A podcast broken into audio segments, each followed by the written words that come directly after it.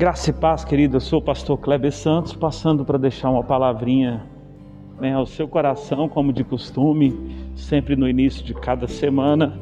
Trazemos o nosso podcast, né, uns minutinhos aí é, de ministração da palavra de Deus. Hoje eu quero ler 1 Tessalonicenses, capítulo 5, verso 23, que diz assim: E o mesmo Deus de paz vos santifique em tudo e todo o vosso espírito, alma e corpo sejam plenamente conservados, irrepreensíveis para a vinda de nosso Senhor Jesus Cristo. Querido, veja só a preocupação do Senhor, o desejo para que nesses três aspectos tão importantes da nossa vida nós venhamos ter paz e comunhão com Deus. Né? O desejo do Senhor é que o nosso que a nossa vida seja santificada por ele, e que este Deus de paz se revele ao nosso coração. Estamos declarando, inclusive, né, nessa virada de ano, como uma palavra profética para o próximo ano, que 2022 será o ano da paz abundante. E o desejo de Deus é que o Deus de paz nos santifique em todo o nosso espírito, alma e corpo.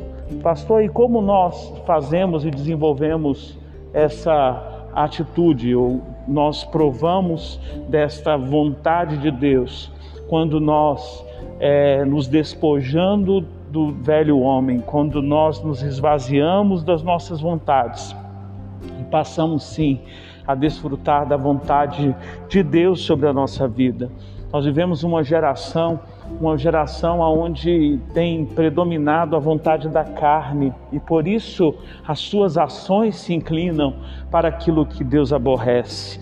Né? Ao invés delas se aproximarem de Deus através do seu arrependimento, através da mudança de direção da sua vida, através de realmente uma experiência poderosa. Ontem mesmo falamos um pouco sobre Jacó, quando este teve uma experiência atravessando o Val de Jaboque e aonde ele teve uma experiência com o Senhor em Peniel, aonde Deus ele desloca uma das suas coxas e ele passa a não ser chamado ali mais Jacó, né, o enganador, alguém que, que trazia né, os frutos da carne sobre ele, mas ele passa a ser chamado Israel, né? ele passa a desenvolver uma nova característica, característica de príncipe. E quem vive essa característica? Aquele que se despoja, aquele que se esvazia, aquele que elimina a sua própria vontade e passa assim a desfrutar da vontade de Deus. Por isso que o desejo de Deus é que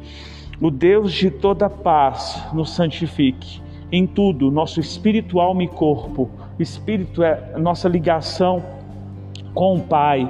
O Espírito fala ah, de, de, um momento de realmente de, de, de conexão, de estarmos altamente conectados, provando da presença de Deus sobre nós. A nossa alma é o centro das nossas emoções e aqui somos afligidos, aqui somos enganados. A nossa alma nos engana no meio dos relacionamentos. A nossa alma nos engana, sabe, vivendo vivendo à sombra de discursos ou de palavras e que nos, ao invés de nos aproximarmos de Deus, nos distancia de Deus. Por isso, quando você se cercar de pessoas que não querem que você tenha de um relacionamento pleno com o Senhor, afaste-se dessas pessoas.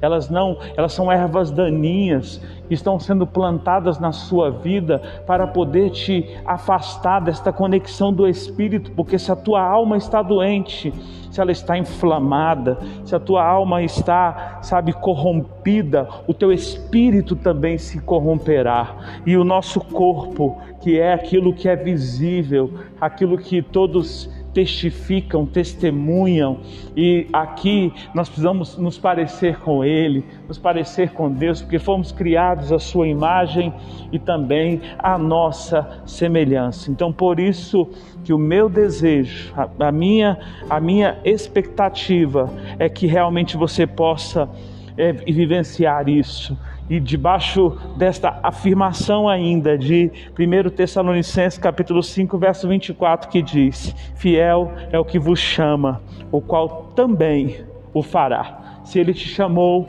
se ele chamou você para uma poderosa missão, acredite, ele vai cumprir os desejos do, do, coração dele, em nome de Jesus, e ele sustentará todas as coisas pela palavra do seu poder. Uma excelente semana, desde já também aproveitando para fazer um convite para você. Nessa semana, começando hoje, dia 29 a dia 5 de dezembro, teremos a nossa campanha ali no setor PSU né, uma campanha poderosa também de transformação, né, declarando, profetizando 2022, o ano da paz abundante. Esteja presente conosco e será uma grande bênção. Deus te abençoe.